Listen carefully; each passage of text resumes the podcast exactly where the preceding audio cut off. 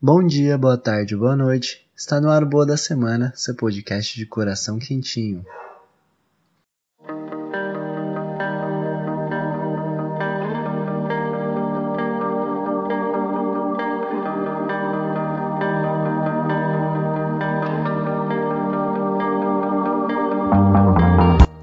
Dando início aos nossos recadinhos, tem podcast novo aqui no feed do Boa da Semana. Eu tenho uma paixão por escrita muito grande. Conforme eu fui produzindo o podcast, eu fui me afastando um pouquinho até por não ter tanto tempo de escrever. Mas eu tive uma ideia e a gente deu início ao Poesia Falada, que é uma forma de unir as duas coisas. Aqui, nesse espaço, quinzenalmente teremos episódios do Poesia Falada para meio que juntar esses dois universos onde a gente vai ter leituras de poesias ou contos curtos e principalmente a ideia é mostrar como os textos fazem sentido dentro da vida das pessoas que vão declamar. Nesse primeiro episódio, que já tá aqui no feed, então confira, eu declamei um texto de minha autoria, um poeminha que eu escrevi. É isso, assim, de 15 em 15 dias a gente vai ter textos e episódios de podcasts, melhor dizendo, com textinhos declamados, curtinhos. A ideia é que tenha no máximo 10 minutinhos e que seja super curtinho para todo mundo poder ouvir e ter mais poesia no dia a dia, tá bom? Agradecimento especial para os nossos padrinhos, sem eles o Boa da Semana não se manteria. A gente tem alguns custos e com a ajuda de vocês a gente consegue amortizar e fazer com que esse podcast funcione da melhor forma. Tá bom? Muito obrigado. E por último, siga a gente nas nossas redes sociais, tanto no Twitter quanto no Instagram, a gente é o Boa da Semana Pode. Sem mais delongas, vamos pro episódio.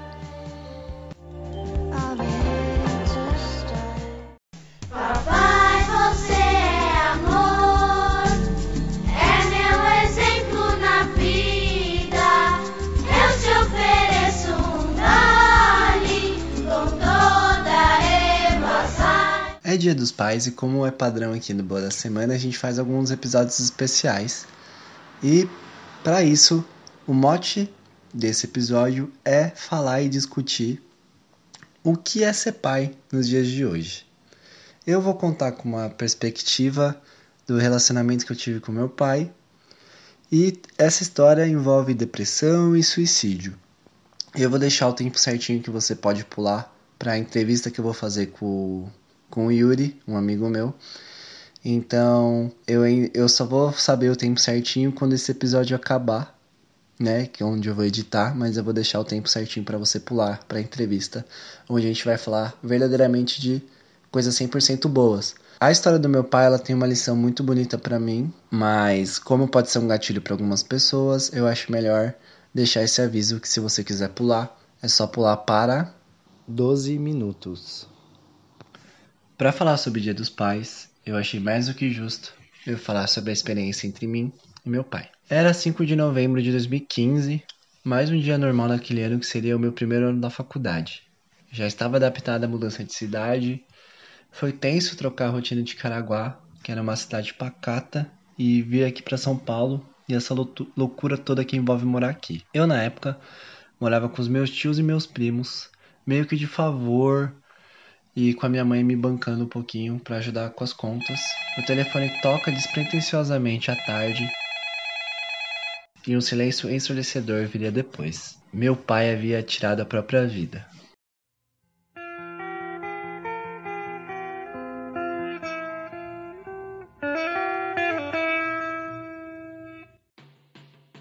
Aquilo me pegou como um soco. Meu pai enfrentava a depressão que se instaurava nele havia dois anos. Em um surto, ele simplesmente pegou o carro e só foi parar em São Paulo. Se explicando, ele disse que haviam pessoas seguindo ele, ele meio que numa crise de pânico, seguiu, seguiu, seguiu e só foi parar em São Paulo. Esse acontecimento fez com que um sinal muito grande na, na cabeça de nossa família existisse. Ele foi diagnosticado com esquizofrenia e depressão.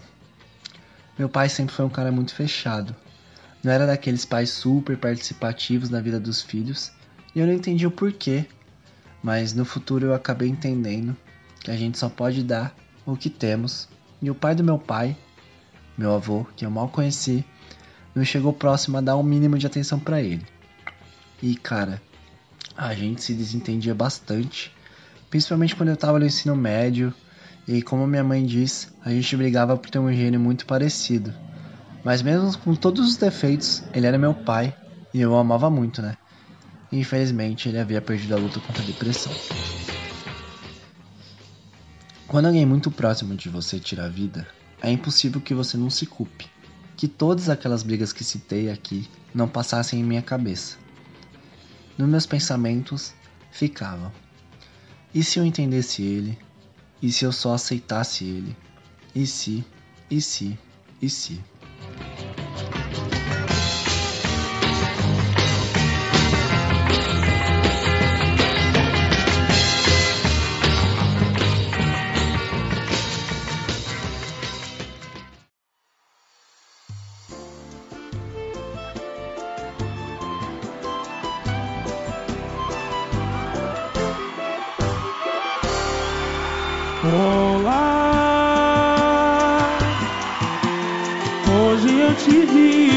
Televisão.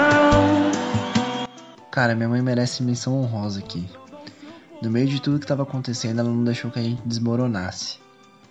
O que não contam sobre quando alguém muito próximo de você tira a vida é que as pessoas, mesmo que sem querer, acabam por culpar as pessoas ao entorno.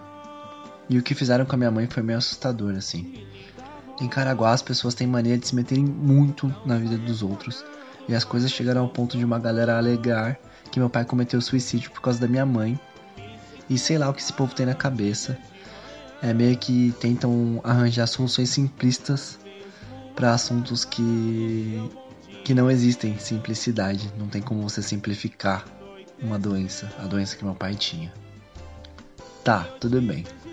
O que tudo isso tem a ver sobre um especial do Dia dos Pais aqui do Boa da Semana, né? Com tudo isso acontecendo, eu tive que parar obrigatoriamente para pensar sobre meu pai. Sobre o que representou ter ele nos meus 19 primeiro ano, primeiros anos de vida. E cara, meu pai não terminou o colégio.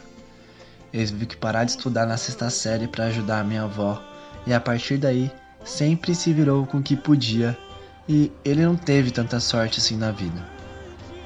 Minha mãe chegou a falar que já teve ocasiões que ele morava dentro dos carros que ele arrumava, porque ele não tinha muito para onde ir.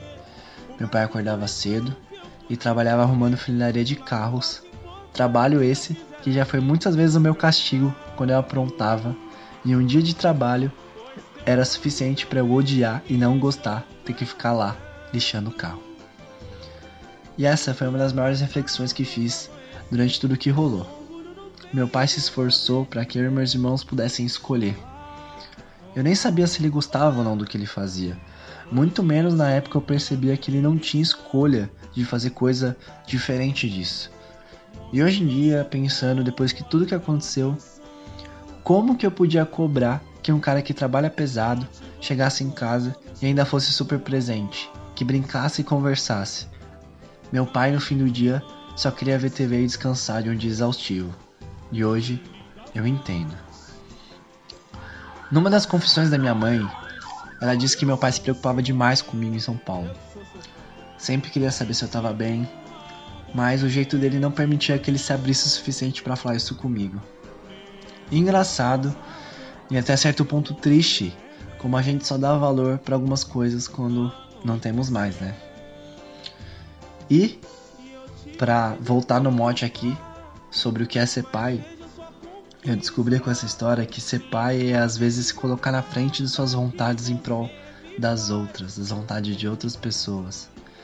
Que é tentar orientar as pessoas pelo que você acredita e no fim de tudo, você nem sabe se as pessoas vão seguir o caminho que você indica. E talvez essa seja a graça de tudo, tá ligado?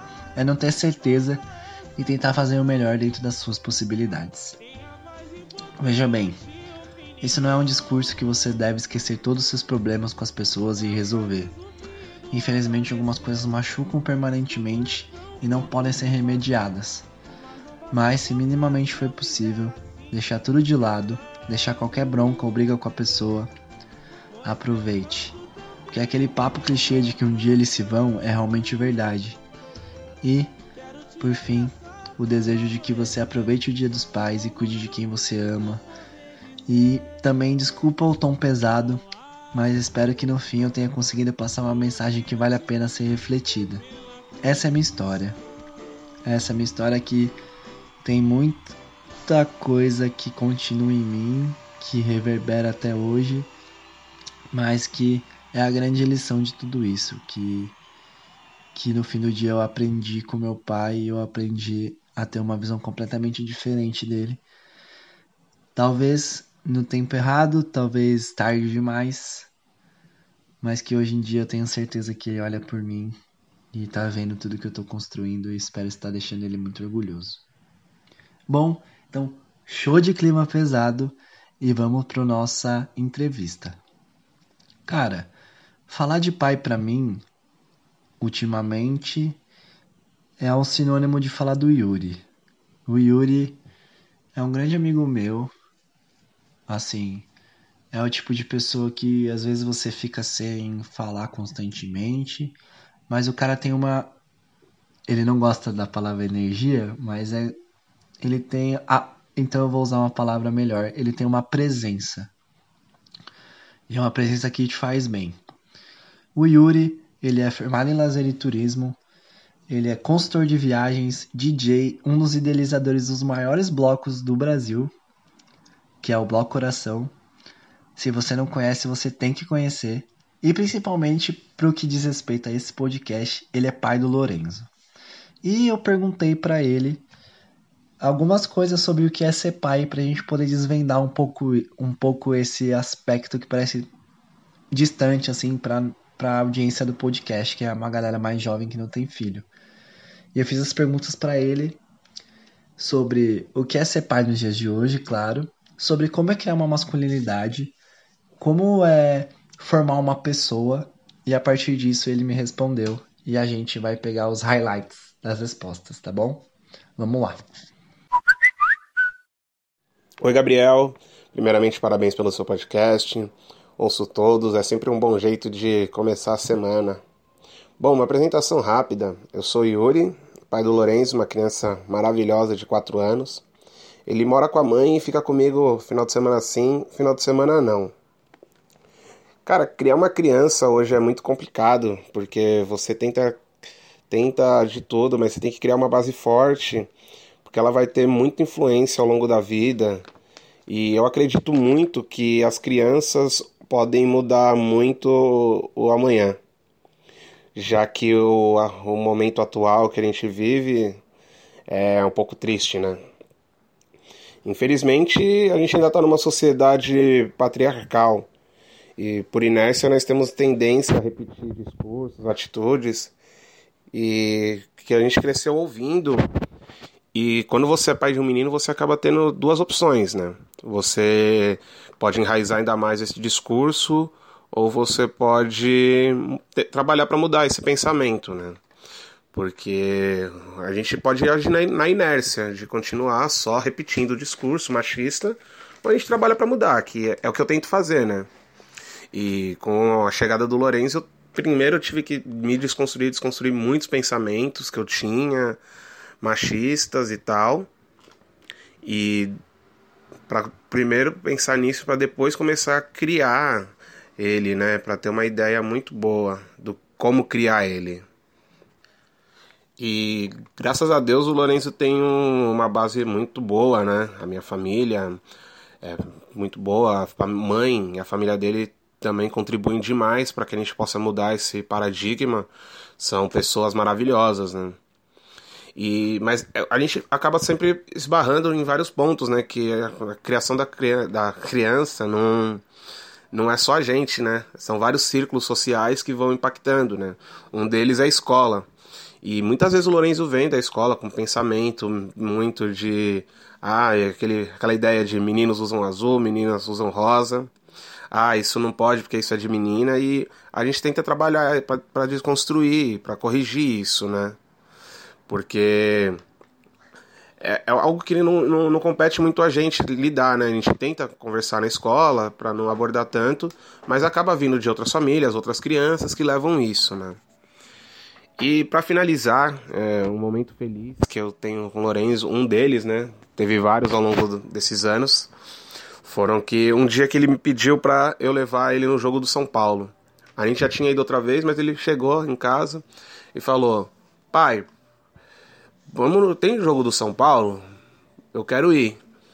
Aí a gente foi. Aí ele foi todo feliz, cantou, brincou. E no intervalo, do nada, sozinho, ele começou a cantar as músicas por conta dele. Aí a gente foi, comemoramos, foi muito bom. É, é sempre muito gostoso estar com ele, né? Eu sempre agradeço. Mas é isso. Queria mandar um abraço para todos os ouvintes do Boa da Semana. E é isso aí. Filho, dá mandar um abraço aqui? Manda um abraço pro Gabriel. Um abraço, Gabriel. Beijo. Beijo. E com esse depoimento super cheio de amor e com a participação especial do Lourenço, a gente vai chegando ao fim do nosso episódio. Eu espero que vocês tenham gostado.